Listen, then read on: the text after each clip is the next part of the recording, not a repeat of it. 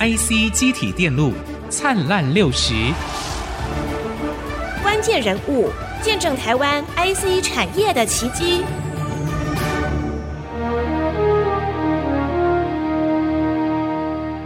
结合 IC 与生物医学，开创生医电子新契机。请听交大前校长吴崇宇带您展望未来。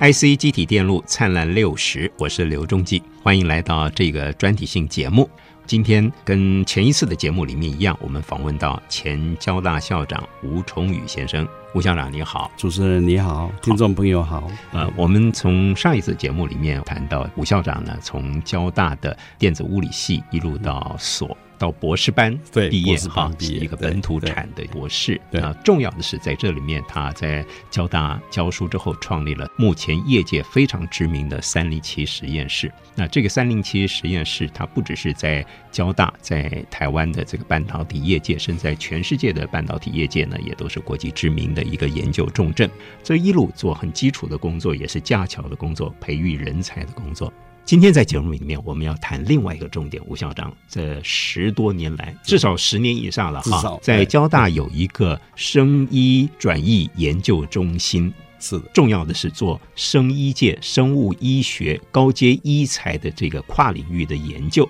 是是吧？在这个是的部分，是的我们今天来谈谈。从国语的这个讲法有点绕口 哈，生医转译研究中心，对，生医我们懂，生物医对学对转译。转达的转译，嗯翻译的译翻译，为什么用这个“转译”两个字？因为我们的中心呢，就是希望结合生医跟电子哦，嗯所以我们称为叫生医电子。嗯但是后来我们想到说，很多研究如果只在实验室，嗯，它没有办法用到人的身上，那其实这些研究对人是没有用是嗯的哦。所以我们就强调说，我们最后一定要用到人身上嗯啊，用到人身上这个动作就称为叫转哎移。哦，是是，嗯哼 translation 哦，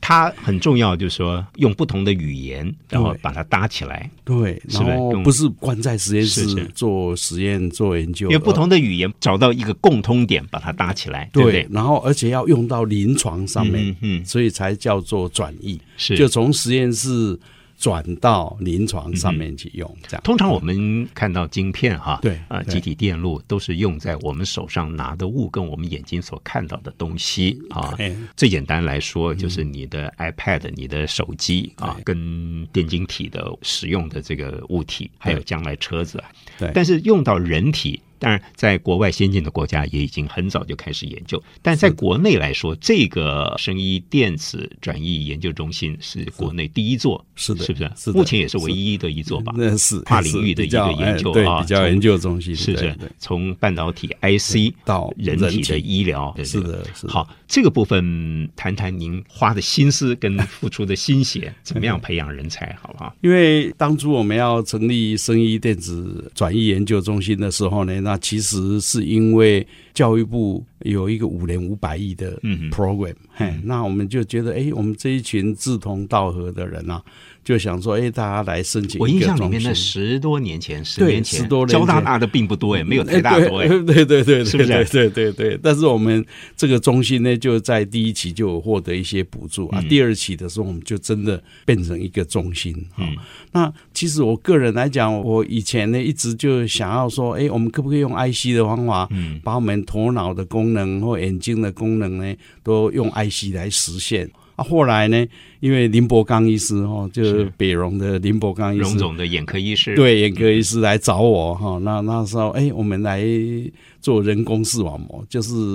我们用 IC 把视网膜的功能做出来以前嗯哈、然后那林伯刚就邀请说，那我们一起去做到人体上哈、嗯嗯，那所以从那时候呢，我们就开始想要把 IC 应用到人体上面，是那尤其是跟神经相关的嗯哼，好、这样面就可以应用上啊。为什么跟神经相关就可以用呢？因为我们人类的神经从大脑中枢神经到嗯周围的周边神经，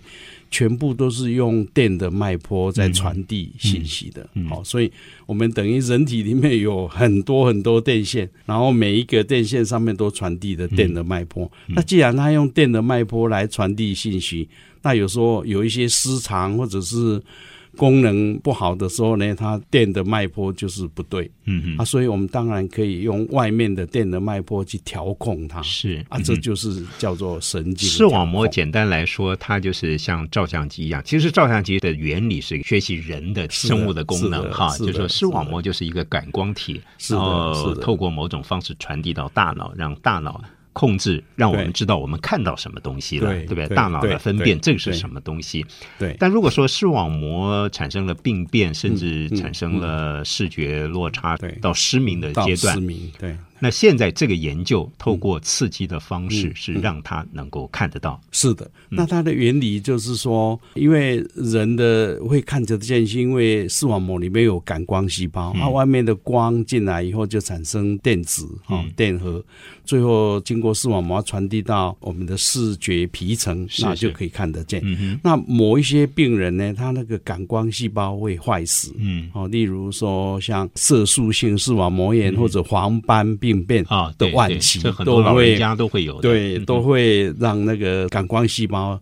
死亡。那、这样当然就看不见了。嗯好，那我们的做法就是放一个晶片到眼睛里面，然后让晶片呢从外面看到什么样的影像，那它就产生什么样的脉波。嗯哼看到比较亮，它就产生比较大的脉波；看到比较暗，就产生比较小的脉波。然后我们去刺激视网膜里面残留的神经细胞，最主要是神经节细胞。嗯哼那我们一刺激它这个脉波呢，那它就会传到视觉皮层，嗯那病人就看得见。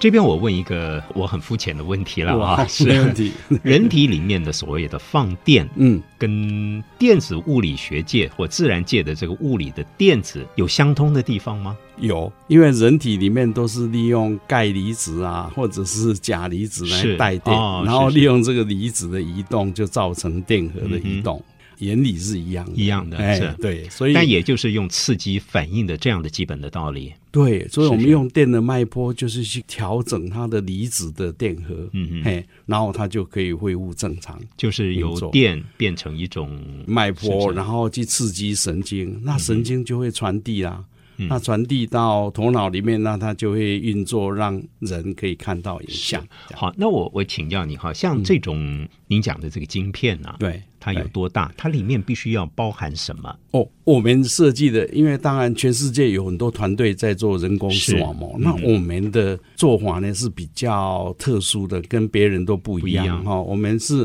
在晶片的大小大概三个 millimeter 乘以嗯三，三乘三哈 millimeter 平方、嗯哼啊，所以很小。很 小，那我们是放在那个视网膜，大概一个指甲的拇指的指甲的五分之一到四分之一，对，是不很是嗯小，而是放到视网膜的下面那个地方，就是我们眼底的地嗯方，就是感光细胞已经死掉的地方。好，那上面呢，我们要供电嘛，所以我们就做了太阳电池在晶片上面，嗯哦让它发电嗯。那上面也有像我们的数位照相机一样的感光嗯是电路。嗯好，所以外面的影像进来以后，那它就会产生电。然后我们把它转成电的脉波去刺激神经节细胞。好，所以这个晶片里面有不同的元件放对，在这里要面，是不同对的不对电路。这好样，不同的电路对。但您刚刚讲到了一个，它就是晒太阳就可以有发电了，是不是这样的哎、道理？对，就是我们晶片上面有做了大家熟知的那个太阳电池，是，啊，它有照到光，嗯以后它就会转成电啊，我们用它来当电源，因为我们眼睛太小了，嗯最小的电池也没办法放进去，是，那晶片因为要产生电脉波，它就要有电源啊，嗯，那没有办法用电池，所以我们就想到这个方法。当然，像这样的研究不单是交大的一个学校或一个研究单位，应该是有跟呃医学界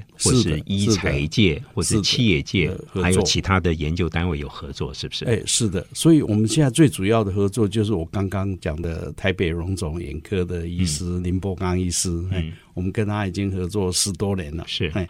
除了要跟医学方面合作以外，那我们也需要内部也需要有一些不同领域的团队。嗯除了我们做类比 IC 的人以外，我们也需要数位 IC 的嗯人嗯，好、来合作。好，那这样才能够完成这样的晶片设计。我在一份资料里面，我看到现在成立的张善政先生，就前行政院长张善政是先生当的这个生医会啊，哎生物是医学哎测进测会进哈，会，对，您也是委员之一，还是顾问，是不是？哎，对，我是是吧顾好问，对，以 前是啊理事监是事。我们哎这样来看哈哎，就是这个领域啊，嗯是一个跨界的领域，对要投入非常多的人才哎对跟对资源。对下一步是什么？就是除了在交大做的这个研究之外嗯对，对我们知道是就是将来一定是要要商业运转嘛哎。我也是的看到是的有一份是的资料里面是的有一个嗯精神医创公对司、科技是的公司是在的做，是的，过程是怎么样？是好交大授权让这对个公司来做是商业的运转，是不是是这的，样？是的，因为做这些高阶的医材，就是要植入人体的医材，就是称为第三类医材，那它都要先经过人体试验。嗯，可是，在学校里面，你没有办法做人体试验，人体试验一定要用公司的方式，嗯，来做。那当初我们成立这个中心的时候，我们的理想就是说，哎，我们在学校所有的研究成果，将来。都要用到人体上面，嗯才叫做转移研究中心嘛。那所以我们就一定要有一个公司呢，来承接我们的技术，然后把它变成去做人体试验，是嗯然后最后用到人体上。所以我们才会寄转给精神医创公司。那嗯我们当初在找这个的时候，没有人敢承接这个技嗯术，哦，大家都很害怕后半段的要经过人体试验是啊。哦，那我们一直觉得说，哎，这是一个台这个困湾的难机程度会。很高哈。，嗯对，因为我们的晶片技术那么好，那我们的医生的医术那么好，那两边合起来。其实是有很大的机会哦、嗯啊，因为现在世界上呢，大家对神经调控呢是认为是未来的药，嗯所以有一个名词呢叫做 bioelectronics medicine，就是生医电子嗯药，生医电子我药把它翻译嗯成这样说，未来的药不是化学的，是用生医电子哦啊，所以有一些成功的例子，比方说有人有那个风湿性关节炎，就是没有药可以治啊，嗯，可是如果你刺激迷走神经呢，嗯去改变他的免疫系统，哎，这个病人就好了。嗯哦，所以就被称为这样。那我们觉得说，哎，神经调控高阶医材是未来台湾的一个很大的机会。未来台湾很大的机会哈。是的，这其实就是一个不同的领域，是的，一个是的半导体的领跨域，域对跟一个生物医学的领域。那生物医学领域又细分到医材的部分。对那、这个跨界的领域啊，这必须要很多的磨合。是的，这是的中间困难程度很 高，对不对？是的好是的，现在发展这个阶段，你也提到了比较跟其他国家或其他研究单位不同的是，我们比较特殊。是的，那我也研读到一份资料哈，嗯目前在美国，它所研究出来的这个像素是比较低的，对六十像素， 60像素只能看黑白的。哎，对对对，黑白，我们对用台语来讲啊， 刚才你看等西，看欧杯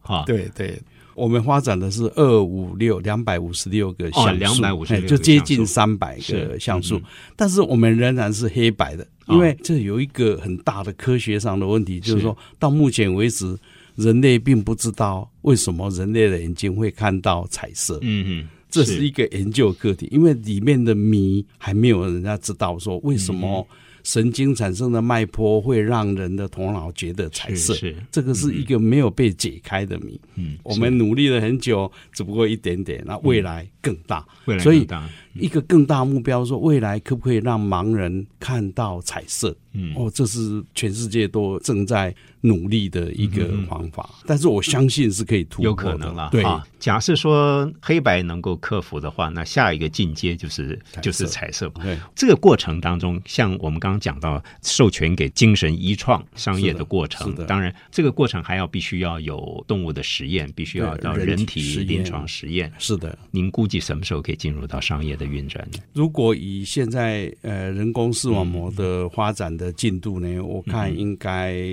差不多在两年到在两三年，嗯年，我们现在应该可是以民国一百零七对年的下半年度对了，下半年度，所以对要到三年，也许在一年到一年半应该可以开始人体试验啊，人体试验要做一段时间嘛，嗯哼。差不多做一两年，啊然后才能够变成产品。？但除了研究发展之外，重要的是资本，是吧 对好一去些募资资本募对资哈，是的好是这的是另外一个话题了对。从对经济对的角度，对对好，那我们谈从这样的原理来说，刺激放电或阻断它放电，还可以做些什么？哎，这一方面呢，其实它可以做很多事，比如哈、要讲的癫痫哈，嗯我们在做研究的癫痫哈，癫痫也是头俗脑嗯话里面叫羊的癫疯异了常哈哎嗯异癫痫常的放电。嗯那它既异常放电，我们当然可以用电去抑制它，所以用电就可以控制癫痫。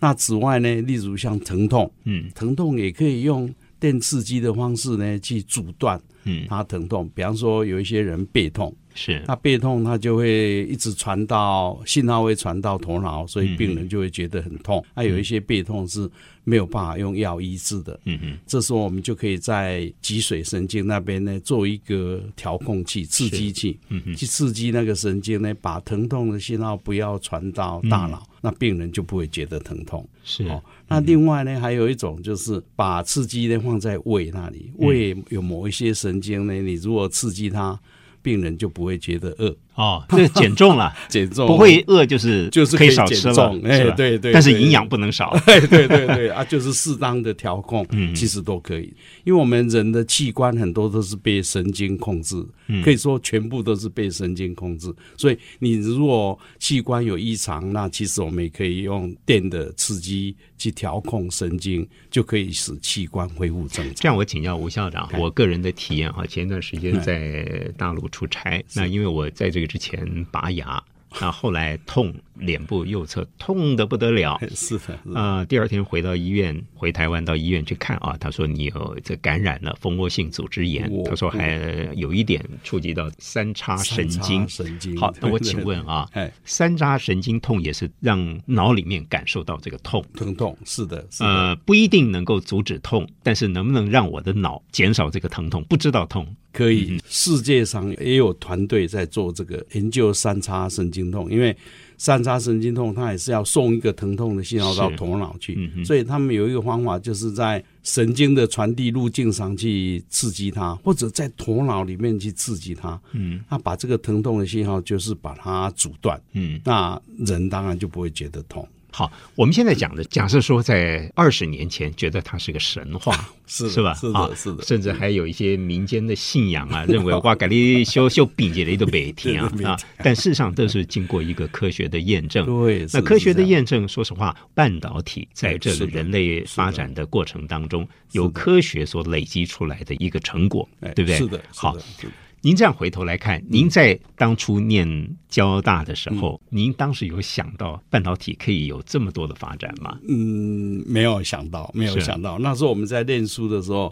其实没有想到这么远的、啊嗯那时候我们一路做过来，我们从类比 IC 做做做啊，最后呢发现，哎，生医的应用，嗯，其实是类比也可以发挥啊。不过如果要用到，比方说去控制癫痫啊，可以把癫痫抑制，不要让它大发作。这个晶片呢就比较复杂。它除了类比 IC 以外，还要有数位 IC，嗯它里面需要用一个叫做生物信号处理器，是所以这也是促成了我们要跨领域。我们除了跨到医学界以外，我们也从三零七实验室的类比跨到数位，所以在我们团队里面呢，IC 设计我们有数位 IC，嗯，有设计 Power Management 哦，就是电源管嗯理 IC，、那也有设计类比 IC 的，大家结合成一个 team，然后再跟医生合作。过程当中呢，其实学生也学到很多，嗯然后老师也学到很多我之所以会问这样的问题，就是说您一路走来都在 IC 的研究领域里面哈。嗯哎是的，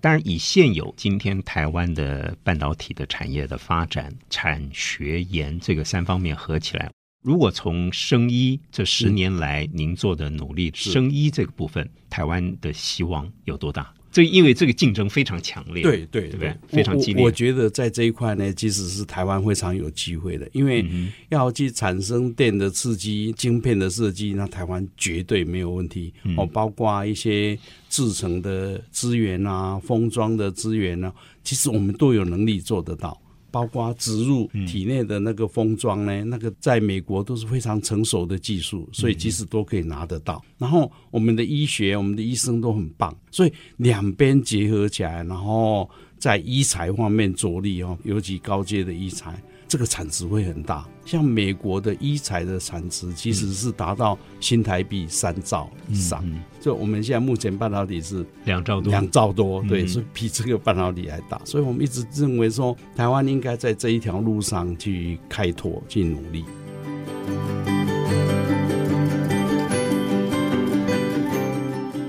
当然我们看到远景，我们回头来看也有困难。对，没错。您怎么看？我觉得困难障碍在哪里这些障碍，比方说要经过一安规嗯嘛，哈，有安全规范啊，人体试验，然后动物实验。啊，其实如果你进来做的话呢，那你就按部就班的做，哦，就是循规蹈矩的去通过各种安规，其实不会很难。例如我们现在做的癫痫的控制嗯机器，我们已经即将要做人体试验了。嗯嗯那我们也是通过安规啊，嗯哼就是说我们在研发过程当中，我们说先做一台放在体外的一个晶片嗯哦，没有植入体内，但是它功能是跟体内一样。嗯，然后我们就可以先在人的头脑上面去做人体试验，看看电的刺激是不是真的可以把癫痫抑制住。嗯这样，那我们就即将要做这样的人体试验。那我们也通过各种安规，没有想象中那么难。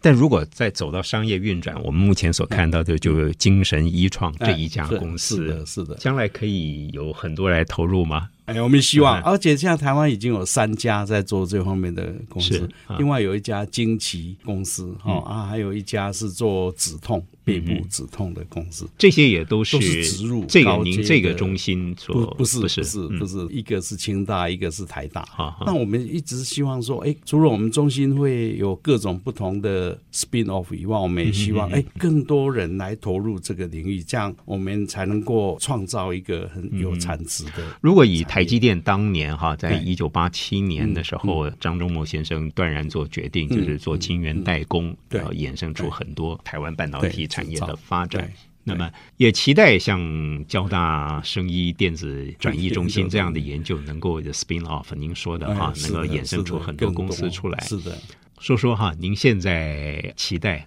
您也有研究的经历了，也有行政的经历 了，您现在还在大学里面继续教书，呃，是还教是的是的，大学部大学是部吧的那一也批带研究基底生电路设是计吧，对对。您个人的期待是什么？在台湾的半导体业界，我其实对这方面是充满希望啊，啊哈，而且自己也充满热情。我们希望说，半导体的持续发展，鼓励更多学生投入嘛，哈，更多人投入。那另外呢，我们也希望说，呃，在生医电子啊，在汽车电子啊，在绿能电子啊这些都能够发展出来哦。那将来让这个市场呢，跨领域的市场呢会更强更壮。那我自己当然希望说，在台湾开创一个高阶植入啊、哦，而且是神经调控的医材这一条路呢，我们希望。开出一条路出来，我们把很多基本的技术呢拥有之后呢，那大家一起来努力，就会更多公司出来照顾更多病人。嘿您现在没这是我有们希望行政的牵绊 了，呃可以专注在研可以专究心来，这带学生哈做研究对。那对台湾有很多缺点，放眼望去嗯，很多让人诟病的地方，但是在这方面来说，我们有很多的自信心。哎可是是的讲到这边，我们必须要停下来思考嗯，我们在进步。别人也没有停下来，甚至别是人的很可能，我是讲的别的国家是啊，的甚至是我们的的对岸是甚的，至领先的美国、日本是的，也都在大步的向前。台湾有必须要有很好的基础，也必须要努力。对是吧对，没错像没错，校长这样的脚踏实地 的哈、开创架桥跟转接。嗯，这两次节目非常谢谢吴校长嗯，谢谢你来跟我们谈这种跨领域的合作，谢谢，好，谢谢主持人，还有谢谢听众朋友。也谢谢您收听，再会。